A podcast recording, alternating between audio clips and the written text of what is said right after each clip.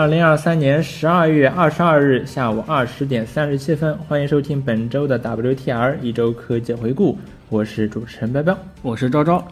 那这周的 WTR 我们准备的比较仓促，主要是今天就在今天发生了一件很重磅的事情，就是游戏产业的呃出台，就是国家新闻出版总署他们出台了一个规定，然后基本上呃严格限制了网络游戏的出版和发行啊等等。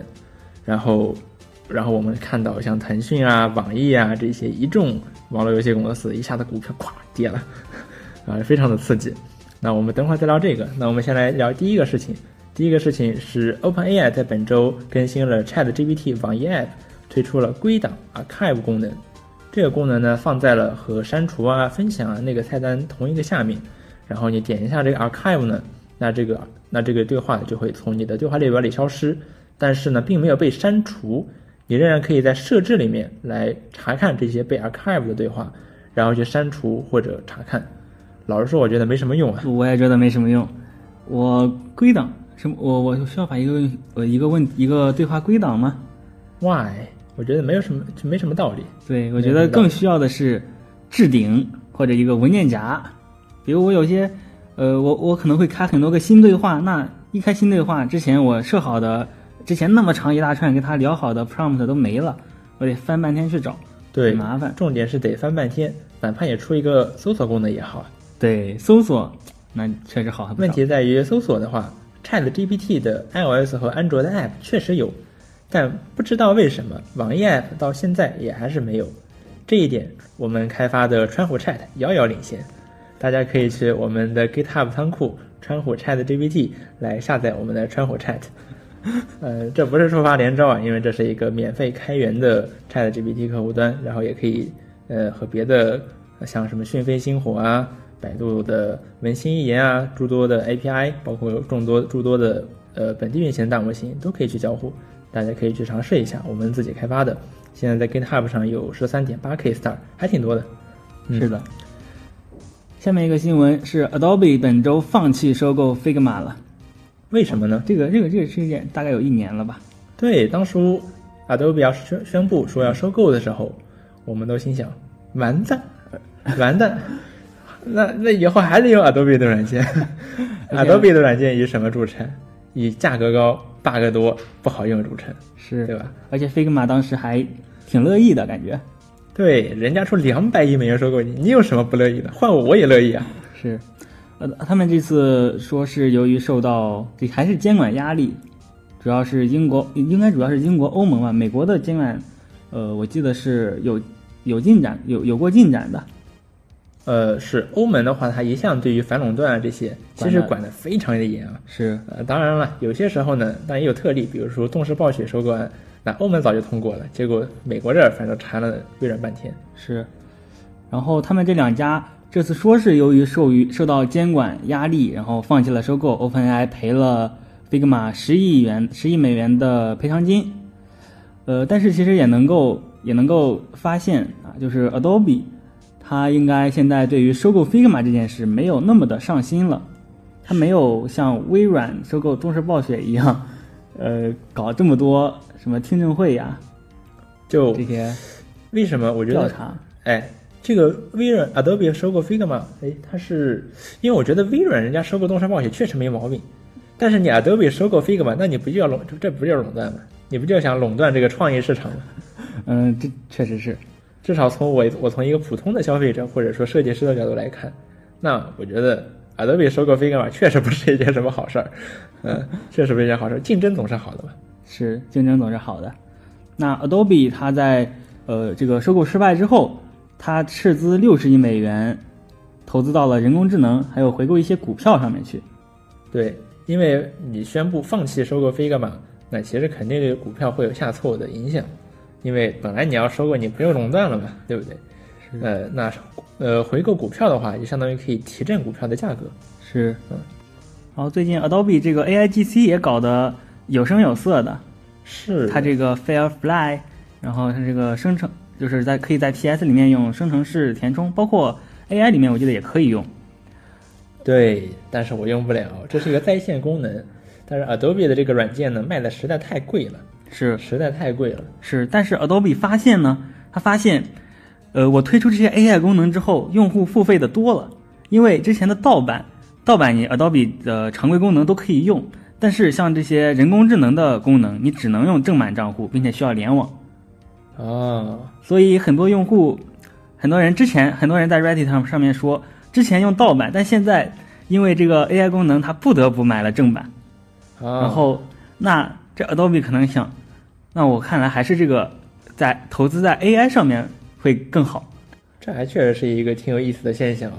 另外，Adobe 最近确实它打击盗版的力度也大了很多，可能是双管齐下吧。然后，所以说大量的人去购买了他们的正版软件，然后挺好的。其实这个这种通过创新的功能来吸引的用户，我觉得这还是挺不错的一件事情。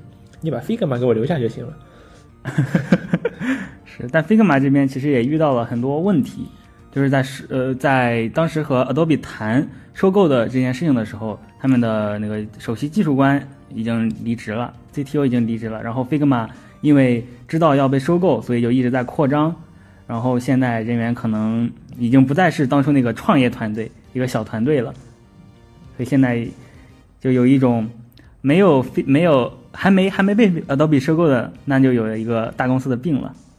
哈，那还不简单，裁员呗！大家现在都裁员，你也裁裁呗。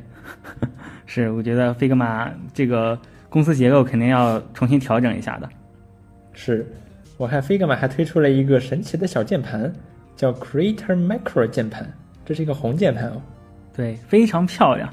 我今天看到了这个呃东西，主要是我今天看到了 Team 他们发的一个视频，里面有里面有就是一些呃自己买的一些离谱的东西的小介绍。我看到里面有一个 Launchpad Launchpad，太有意思了。比如你说一句话，然后后面跟个音效，哦，哇，Oops，比如那个咚咚咚咚咚。还挺有意思的。其实我对。挺想给我们的播客搞一个这玩意儿。我也是，我们在讲完一个比如发表一个 hot take 之后，对，然后按一下按钮，发出一个汽笛声，对。滴滴滴滴滴，对，然后按一下嘟嘟错误的音效，我觉得挺好的。然后哈，嗯，是，然后这个红键盘非常漂亮，然后它有十二个呃正常大小的按键，一个滚轮，还有一个旋钮。哦，它的这个按键还可以切换，还可以你自己去更换不同的键帽。官方推出了这好多种啊，对，就是不仅有颜色还挺 Figma 的。它颜色就是 Figma 那个药丸，应该叫药丸吧，就是他们药丸 logo 的那些配色。对，除了这些药丸一眼看上去就是 Figma 做的。是的，除了这些呃颜色之外，它还提供了一些提供了 Figma 里面的那些图标的按键键帽，哦，替换键帽，对，这还挺好的。有挺多键帽。然后它是它这个十二个键可以最后有四十八种功能，它好像是做了四层映射，哦，可以可以切换不同的呃这个层级。其实这种红键盘挺多的，到处都有。哦吼，对啊，就人我看 Figma 做的这个呢，它也就是一个普通的红键盘，像那些做的 fancy 的红键盘，它每一个按钮都是一个小，下面都是一个小屏幕，然后你可以印自定义这个上面显示什么内容，这不比你替换键帽这个自定义的程度多的海了去了，对吧？然后呃，让我我看 LTT 的之前首席剪辑师呃 Taron，他还采用了另一种方案，就是红键盘呢就用第二张普通的键盘，用两个键盘，另一个当然后红键盘。对，然后那上面每一个键都是一个红按键，而且它有两个这样的外置红键盘，还有、总共还有另外两个专门的红键盘，就是非就是就是这种红键盘样子的这种特殊的红键盘，所以人家人称红孩儿嘛哦，，Macro King，哇，这个翻译信达雅了。没错。呃，然后他们他还有在 GitHub 上，他还有他使用的这些 Auto Auto Hotkey 脚本，呃的这些这些代码，然后你可以去下载他的这个 Auto Hotkey 脚本，然后可以加速你的 PR 剪辑流程。你就可以去应聘 LTT 的剪辑师了。没错，为什么呢？他的这个剪辑突出一个字儿快，为什么？么？因为 LTT 出片的频率非常高，为了满足 LTT 出片的这个高速的要求呢，所以他就呃练就了一套非常快速简洁的方法。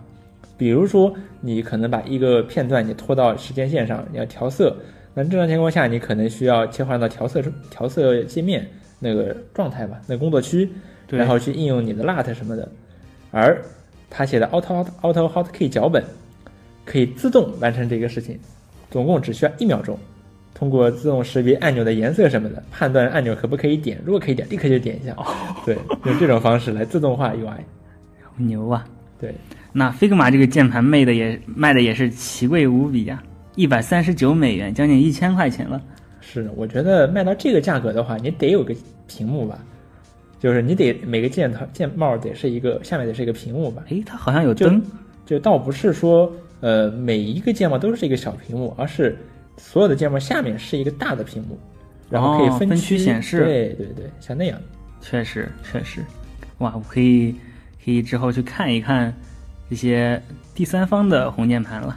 对，那你要说性价比，那肯定是用一个正常的键盘，普通的键盘，当做额外的红键盘来使用，那肯定性价比更高。你还可以自定义组合键呢。啊，哦滚轮旋钮，哦，Terra 的外接的这个键盘啊，它不是只有一层映射哦，它还有它还有组合键的。啊，组合键，对，所以说数不胜数。它只要按一个钮就可以给 LTT 的视频加一个音效，一个特定的音效，就是到这种程度，这样剪得快。啊。对，哦，我我其实我印象中一个 Launchpad 好像也不便宜，对我发现这玩意儿还挺贵的，嗯，挺贵的。然后下面一个事情是国家新闻出版署今天出版了一个规定，基本上就是他说网络游戏你不可以设置每日登录、首次充值、连续充值这些诱导性奖励，然后还有一些细部细节的规定。然后我们看了一遍吧，然后我就发现，这个对网络游戏的打击可以说不是一般的大哦，难怪这些游戏公司他们的股票应声下跌。应声下跌，甚至好像有的最高跌了百分之三十，哦还挺夸张的。我觉得这个听起来对玩家似乎是好事儿，不是不不允许你设置什么呃每日每日像要打卡一样的，是要要上班一样的打卡，然后还有呃很多比如六元的充值，腾讯很擅长搞这个东西，对，因为六元的这个充值呢，其实价格价格很低嘛，是但是呢，它是一个打开玩家心理口子的方式。就你充了这六元之后，你就会想，我可以接着充。对。你充之前，你要是不充这六块钱，你可能想啊，我不给我不玩游戏，我我不给这游戏充。我一个我一个子儿都不充，对，但是你要说这六块钱充了之后，哎，你可能慢慢慢慢就养成了这个充值的习惯，对对吧？然后很甚至有些游戏还设置了一些奖励，对吧？你充够一千块钱，你可以得到额外的奖励，就像这样，慢慢慢慢你的钱就被他们赚走了。对这个规定听上去还是挺不错的，是，然后它还有一些其他的规定，所以这是这肯定让这些游戏公司赚钱的能力，呃，现在看来是变差，所以股票应声下跌。对，然后再比如说，他还给呃什么玩家什么，还，网络游戏应该引导用户不要过度消费，然后抽卡，你抽的这个东西啊，得可以直接卖给到，就是说，比如说现在你原神可能很多游戏里面都有这种抽卡机制嘛，是对？你抽一个角色可能非常难抽，你要抽，限定，对，你要抽好多好多好多发，你才能抽到，才能有可能抽到。是而现在呢，就规定说，比如这个角色，你必须能买到，你能得能直接用钱买，不需要抽，你直接可以买到。那这个呢，也是非常呃，怎么说？如果真的实施之后啊，那肯定非常考验游戏公司的定价能力。就比如说哦一个稀有的角色，你要是给它定价定的特别高，比如一万块钱，那玩家一看，我操，不买了，那那不就不花钱了吗？对吧？但你定的太低呢，大家都会去买这个，买这个角，直接去买这个角没人色，去抽了没人去抽了。只有奖池才能达到。我真的把这个东西设成一万块钱，或者它有一万块钱的效益，真的有一万块钱。对，所以说这个东西呢，还是挺，嗯、挺难，这个价格还是挺难定的。然后这里面还有一些其他的内容，比如说要使用实名制的数字人民币钱包，才可以从事网络游戏币交易。这个我记得当初二零二零年的时候吧，那个时候三十三十英伟达的三十系显卡刚刚推出，然后那个时候，呃，你买显卡就会送你两百还是三百块钱的暴雪游戏点卡，暴雪现在都不在了，暴雪游戏点卡，然后就可以拿到闲鱼上，比如说他送了价值三百块钱的游戏点数，那我可以比如说两百八十块钱的价格把它卖掉，然后我就可以相当于回血嘛。是，那以后呢，我就不能在闲鱼上卖了，我得在、哦我得或者说我至少我不能用支付宝来交易这个钱，我得用实名制的数字人民币钱包才能交易这个点数。哦，是这个东西吗？我觉得更多的是的这个用户对这些厂商，对，呃，那什么意思？用户向厂商购买游戏币。呃，游戏币的话，主要还是暴，我觉得就是暴雪点数这些东西嘛。再比如说你买卖账号什么的，对，买卖账号应该也算里面。是。然后这里面这个这个规定啊，规定的特别细啊。就比如说，呃，前段时间有那个什么合成大西瓜，然后有有像羊羊羊羊这种现象级的小游戏。这个小游戏呢，它没有充值渠道，你不能充值。呃，然后玩法也很简单，没有故事情节。对于这种游戏呢，哎，也也有也有办法，也有办法说这个这种网络小小程序网络游戏的管理，由国家出版部门出版主管部门根据出版管理条例及本办法的原则另行规定。也就是说，哦还还是有有办法治你啊，有办法治你。所以说，整个这个看下来呢，呃，给我的感受就是大大增加了，再再一次大大增加了游戏行业的准入门槛。呃，就比如说现在有可能有很多游戏，比如说那些传奇类的网游，他们可能，比如说一个服务器上，大家有有只有这么几个人，而这几个人的唯一存在的目的就是服务那一个土豪玩家。是这个土豪玩家可能非常的土豪，对吧？你可能充几万块钱，甚至十几万块钱，是几百万都不一定啊。所以说，都整个游戏公司就为了服务这一小撮极其少数这几个土豪玩家，像这种游戏呢就会遭到遭到致命打击。因为如果你设置了一个充值上限的话，那很显然土豪玩家没有那么多土豪玩家。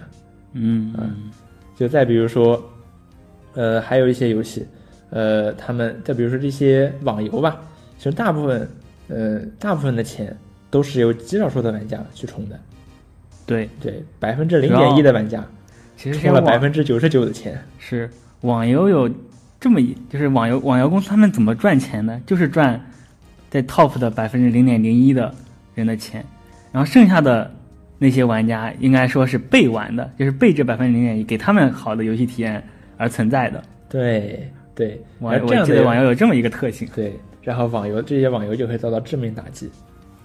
然后，然后这里面也特意规定说，啊、不可以在网络游戏中设置强制对战，这据说会对一些什么游戏国战影响会很大。这这一些比较老的游戏可能会有，呃，或者说 SLG 游戏可能会有这种国战的机制啊。呃、哦，就是就应该就是那种定时开战，然后大家都要，呃，相当于就是也也就是强制你这进行游戏了。是比如说一段时间内，呃，这这这个红国和蓝国要打起来了，所以你这些红国的玩家还有蓝国的玩家要赶紧动起来，这种。差不多。然后还有一条，我觉得 也是很重要的一条，就是说版号有效期一年。因为现在呢有所谓的团版号的现象，就你可以申请一个游戏，对吧？这个游戏本身呢，可能你不打算真正运营，但是呢，你以你以后可能可以在这个通过这个游戏里面再套另一个游戏，让另一个游戏来上架。是，这现在是存在的。然后现在呢，因为这个版号有效期只有一年时间，这一年时间就是说，如果你不能在这一年时间里正式上线这个游戏的话，那这个版号就没了，这就没了。所以说版号也不能囤了。所以总的看下来，我感觉以后国内的这个呃网这个游戏开发会门槛会变得更高，就是你得有专门的团队就负责这些合规性方面的东西。是，然后你去设计，然后你又主要是比如审，也多了很多很多新的审核的内容。总的来说，我感觉这个准入门槛是大大提高了。哦，我我我感觉好像专门有类似的公司，在那个呃那个应用的版号，应用也要现在也要版号了。但那个规定推出来之后，我就看到了一些公司，一些新成立的公司专门来搞这些呃让你的应用能够在大陆上架的这些呃一些一些一些一些文件。对，那这个也是成本嘛。是这也是成本嘛。那你做一个新的游戏或者新的软件，你的成本就增进一步增加了。是，我觉得成在中国做这些东西的话，你合规性成本也是很大的一部分支出。就你看那个像什么呃讯飞啊，然后百度啊，他们都有提供这种呃 API 接口，让开发者去调用，可以去检测敏感词啊什么的，什么非法内容乱七八糟的，这些都是钱啊，也是会占到成本的。那怎么说呢？就我个人的感觉啊，就是过去四十年的市场经济告诉我们，设置高准入门槛对市场的发展是有害而无一利的。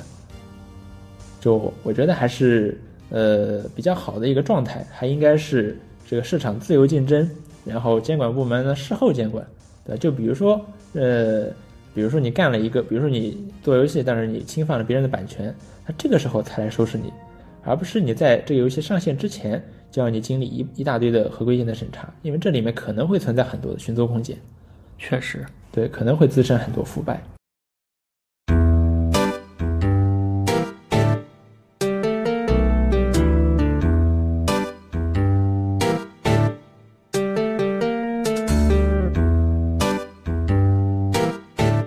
然后下一个事情是 Steam 东促，现在在本周开始了。对，二十二十一，我发现这个二十一号，然后它是一个太平洋时间，Pacific Time 对，到我们到我们这边的话，已经是二十二号了。是，然后东促我看了一下，我逛了一圈，我觉得怎么说呢？XGP 是真值啊，XGP 真值啊！你看这一个个游戏，对吧？卖几十的，很多卖一百多，对吧？很多减百分之四十，减百分之六十，减完之后还有一百多。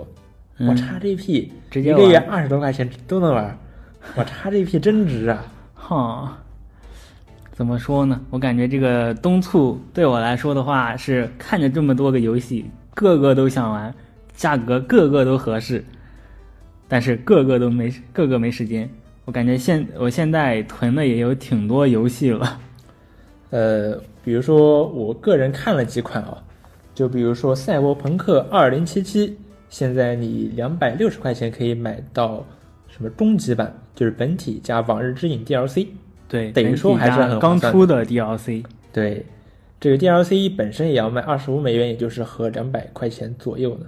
所以说这么一看，这个价格非常的合适，是，非常的合适。当然，如果你去 GOG 平台买的话，那更对波兰纯来说肯定更合适。哎，他们平台现在卖多少？呃，其实也差不多价钱，只不过你在 GOG 平台买的话，钱百分抽成，对百分之百给 CDPR，支持波兰蠢绿，对，找找买吧。咬咬牙，先不买。我觉得是现在最近没有安排不来档期来玩，呃，像二零七七这种庞大规模的游戏。而且最近我玩上什么了？我玩上逆转裁判了。这个游戏我去看了一下实，就是有一些 B 站上有那些实况，逆转裁判一二三三部曲，这些实况记录居然能打六十个小时。哇，天哪！我不一定真的全能打完，但是我感觉最近，嗯，应该是没什么时间玩。但是你买了之后，以后可以玩啊！现在卖这么便宜，我来给你讲，现在是冬促，那是不是还有春促、夏促、秋促，然后等到下一个冬促？这促销还挺多的。啊还有还有没有什么但是我得说？我得说，这个冬促其实一般是促销力度最大的一个促销，因为冬促呢是西方的圣诞节嘛，对，你在圣诞节之前买游戏，这基本上是算是个传统了。哦所以说这个游戏打折力度一般是这个时候最大。哦，原来如此。呃，当然这个夏促和冬促可能也没有差太多，但是你想，一年比较大的这个打折呢，也就下促这个夏促和冬促，你现在不买，你等你得等半年啊，这半年有道理啊这半年时间，你还会不想玩二零七七吗？好有道理啊！对不对？啊，当然我我个人我买了什么呢？嗯、我还真买了，我买了 P 五 R，就是 Persona Five Royal。天下第一游戏，对，呃，评价非常的好。呃，我现在只玩了一个开头，我再进去看了看，你觉得怎么样？我觉得这个画面非常的带感，对。就是跟看日就是日漫一样，对，就是配音也是那种日漫的风格，画面也是日漫的风格，但是我可以操控，哎，我置身日漫中啊，哦，这还挺，我觉得这还真挺帅的，就是他那个范儿起的特好，他那个美术风格，他那个范儿，哎，一下子给你味道就就非常的那种酷，对吧？就就呃就是那种呃就青少年热血啊那些劲儿一下子就涌上来了。一下一下变十五岁了。对对对，我觉得 我觉得这个确实做做的很好，从画面上来看做的很好。呃，然后我还买了另外一个是如龙，Like a Dragon，如龙，如龙零一和二，呃，准确的说是维新集和维新集二。呃，如龙也是我听机核网他们安利了很多次了，就是如龙剧情非常的好，据他们说啊，呃，然后呃维如龙如龙维新呃如如龙零呢又是其中最好的一个，然后它讲的是一个什么故事？是一个日本黑帮的故事，呃，然后我现在我记我现在也是打开只是打开看了看，呃，我感觉也是挺有特色的吧，就是它的播片儿呢是 PPT 播片儿。啊，对，就是他的这个人物啊，基本上不带动的，可能会给你哎咧个嘴笑一下，但也就仅此而已了。就它虽然是 3D 模型，但是是 PPT 模片儿，然后配音呢也不是全程配音。我感觉日本游戏大多都有这个毛病，就是配音不全程配音。你塞尔达最明显了，对吧？你配音就是什么嗯啊啊，对，都是这种哼哼哈哈的。像嗯像美国甚至波兰游戏，哎，波兰游戏 CDPR 人家多实诚啊。全程配音，而且是全程多语言配音，包括中文配音。哇哦，全程中文配音有什么好处呢？就是，呃，你可以关字幕玩，沉浸感，沉浸感大大增加。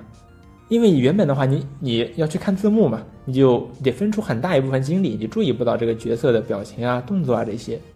然后再比如说你在大街上走，那可能，呃，比如说如果你开别的你不认识的、你听不呃不太不能理解的语言，比如说呃日语啊、英语啊这些，那你可能大街上走的时候，然后路人在那边说话，你其实听不懂他们在说什么。对，然后呢，这个时候也不会有什么字幕，那你就听不懂了。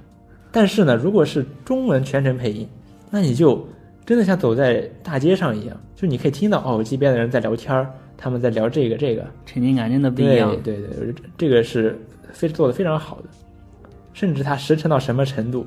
巫师三次世代更新，免费更新，他还给巫师三更新了全程中文配音。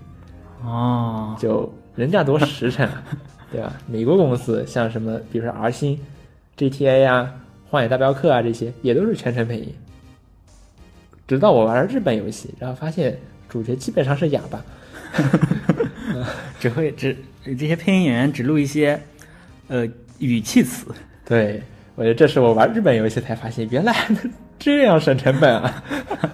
嗯，anyway，总之我买了呃这个 P 五 R 和人中之龙零一和二，呃这出的都还比较新啊、这都是都是大多是一些重置版啊，然后或者出的比较新的，所以说画面看起来也都还行。嗯，是呃，几个大其他我觉得可能比较值得购买的，还有比如说《Alan Wake 二》，现在 Epic 商城也在搞东促，促销力度比 Steam 老实说大多了。Epic 商城的话，现在比如说你满九十块钱可以减百分之三十三，还会额外赠送可以直接抵扣游戏价格的 Epic 点数，所以说 Epic 平台其实呃价格是要低很多的。确实而且《Alan Wake 2》呢，也只能在 Epic 上卖。这个游戏今年得了好多奖啊！TGA 虽然说它没有得年度游戏吧，但是也是年度游戏提名。然后年度游戏以外的奖项，呃，它也拿了很多很多，包括最佳叙事。所以说，呃，这个游戏我还是挺感兴趣的，但是我还比较犹豫，暂时还没有买。还另外一个游戏叫《P 的谎言》，这个游戏呢也是，呃，赞赞誉很高啊。像它也是今年 App Store Mac App Store 的年度 Mac 游戏。然后再比如说，呃，无人升空，对吧？现在也在打折，Half Life Alex 也在打折，呃，总之打折还挺多的，可以去看一看。钱包又要被鸡胖洗劫一空了。是，这次我在东促上花了差不多三将近三百块钱，好，对，这胖朝我招一招手，哐当，我的钱包就空了。嗯然后这周呢，Steam 还更新了一个新功能，你可以隐藏私密游戏了。隐藏私密游戏为什么要这个功能呢？你为什么需要这个功能呢？为什么你不打开好友数据呢？共享呢？呃，这个主要是因为我当初注册 SteamDB 的时候，他要求我去，呃呃，去获获取这个权限。那个时候我发现，好家伙，原来我的所有数据所有人都可以看嘛。嗯，那个时候我就把这些都隐藏起来了。我觉得这个没什么啊，毕竟我玩游戏的，我我不就想让让别人知道我玩这个游戏玩了多久，我完成了哪些成就。确实，我我我我考虑可能现在打开，重新把它打开，因为这段时，因为我发现这个呃个人页面其实还挺有意思的。对呀，这方甚至还给我什么花 Steam 点数来升级我的个人页面的功能，对呀，可以展示更多的徽章。是啊，这个才这个才有 Steam 社区的氛围。对，因为我之前基本上没有什么 Steam 好友嘛，所以所以说反正我也不 care 这个。最近加了，就加了很多朋友都加了这个 Steam 好友，我觉得这个社交属性逐渐变得更加重要起来了。是的，然后它这次的这次更新，你可以在购买的时候就选择，嗯，别人都看不到你买了这个游戏。哇哦，然后你要买什么，心里有数吗？嗯，比如说完蛋，我被美女包围啦，差不多。比如说，再比如说什么 Mirror 啦，啊，就是这些吧。嗯，好自为之啊。还不错，还不错。嗯。然后下面一个事情是本周 iOS 版《生化危机四》发售了，它继承了 iOS 版《生化危机八》同样的狗屎触控交互体验。呃，然后你可以在 iPad 上玩《生化四》，呃，iPhone 上也。要求比较高，iPhone 上呢，它是要求 A 十 A 十七 Pro 芯片，哎，也就是说你只要买最新的 iPhone 十五 Pro 和 Pro Max 才可以玩，Pro 都不行。像我在用 iPhone 十三 Pro 啊，十三 Pro 钉子户，那十三 Pro 呢就不配玩哦。为什么？因为十三 Pro 呢是六 GB 内存，内存 Memory RAM 啊，内存。这个这个和芯片是绑死的，在苹果那边。对对对，然后 A 十七 Pro 呢给升级到了八 GB。哎，八 GB 能玩，六 GB 就不能玩。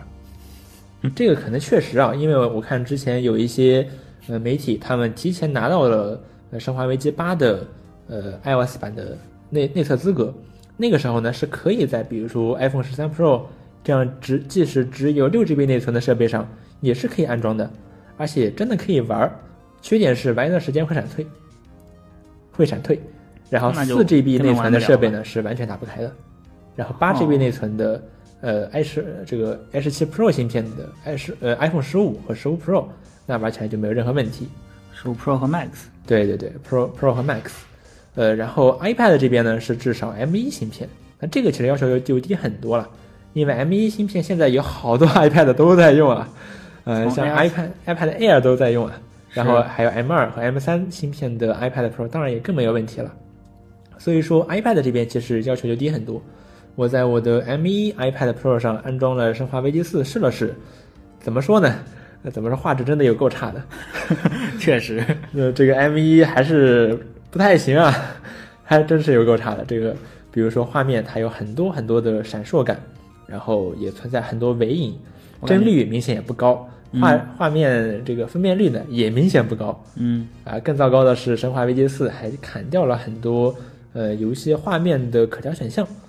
所以说你也没法调，苹果苹果给你调好的，嗯，给你最给你开箱即用的体验，给你调好的狗屎体验。我觉得这个画面和 Switch 有的一拼了。我就画面观感上来说，因为因为这个 iPad 屏幕大嘛，是，所以看起来好像有一种看 720P 的感觉。是，呃，实际上《生化危机八》和四呢，应该是由于 Switch 它也登录了 Switch，只不过因为 Switch 的机能实在太差。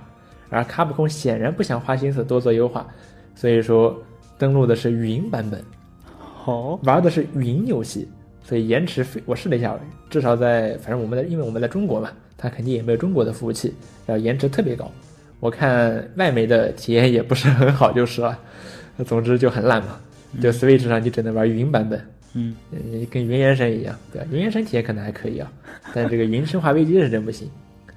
呃，然后总之就是这样，你可以在 iPhone 上玩《生化危机四》和《生化危机八》了。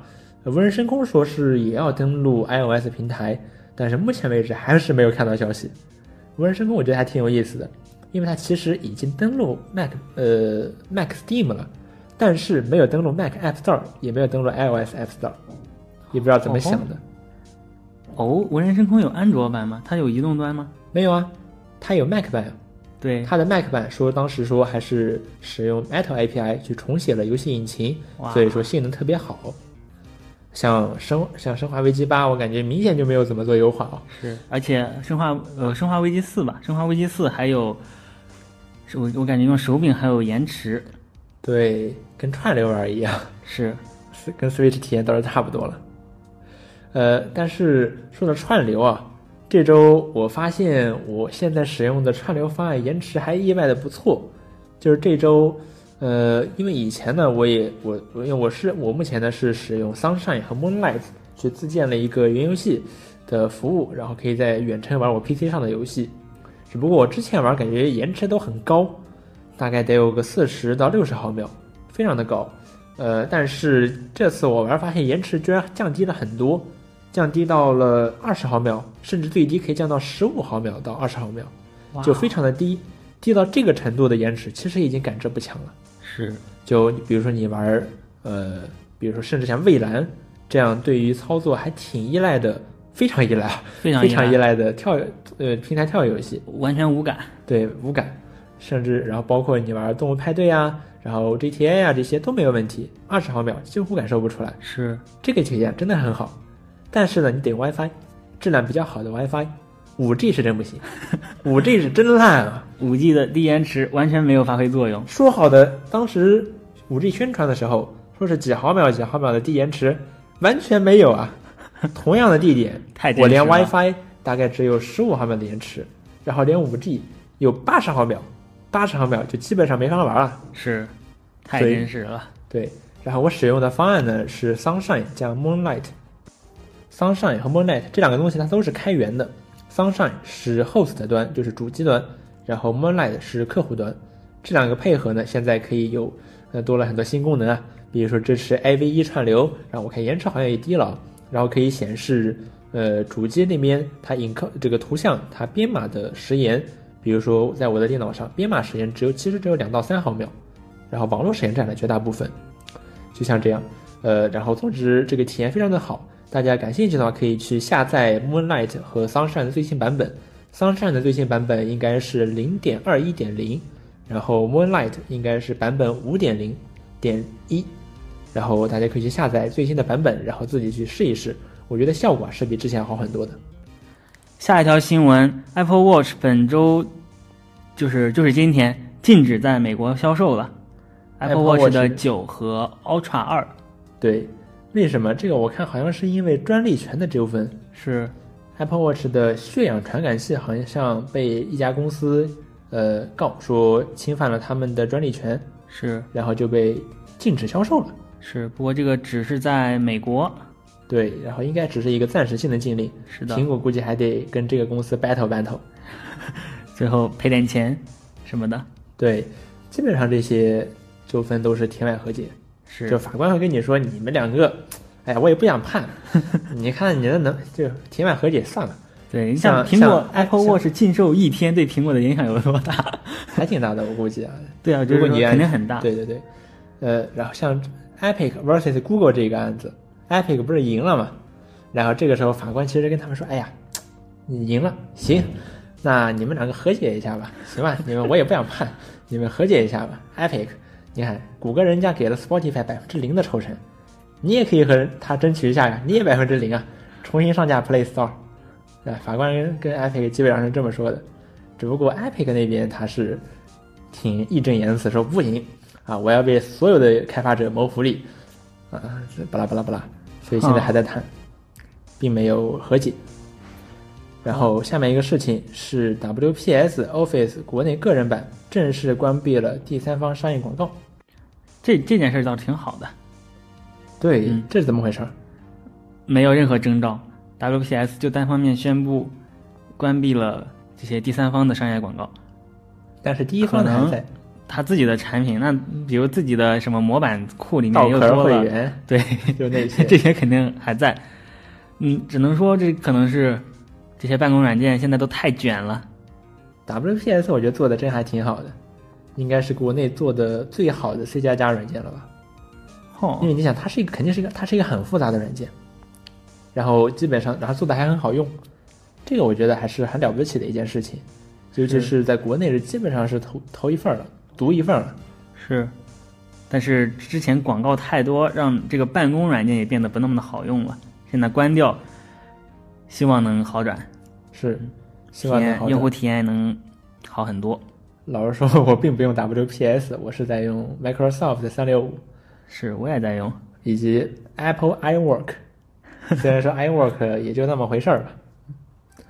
行，那么以上就是本周 WTR 的全部内容了。我是彪彪，我是昭昭，我们下周再见，拜拜。拜拜。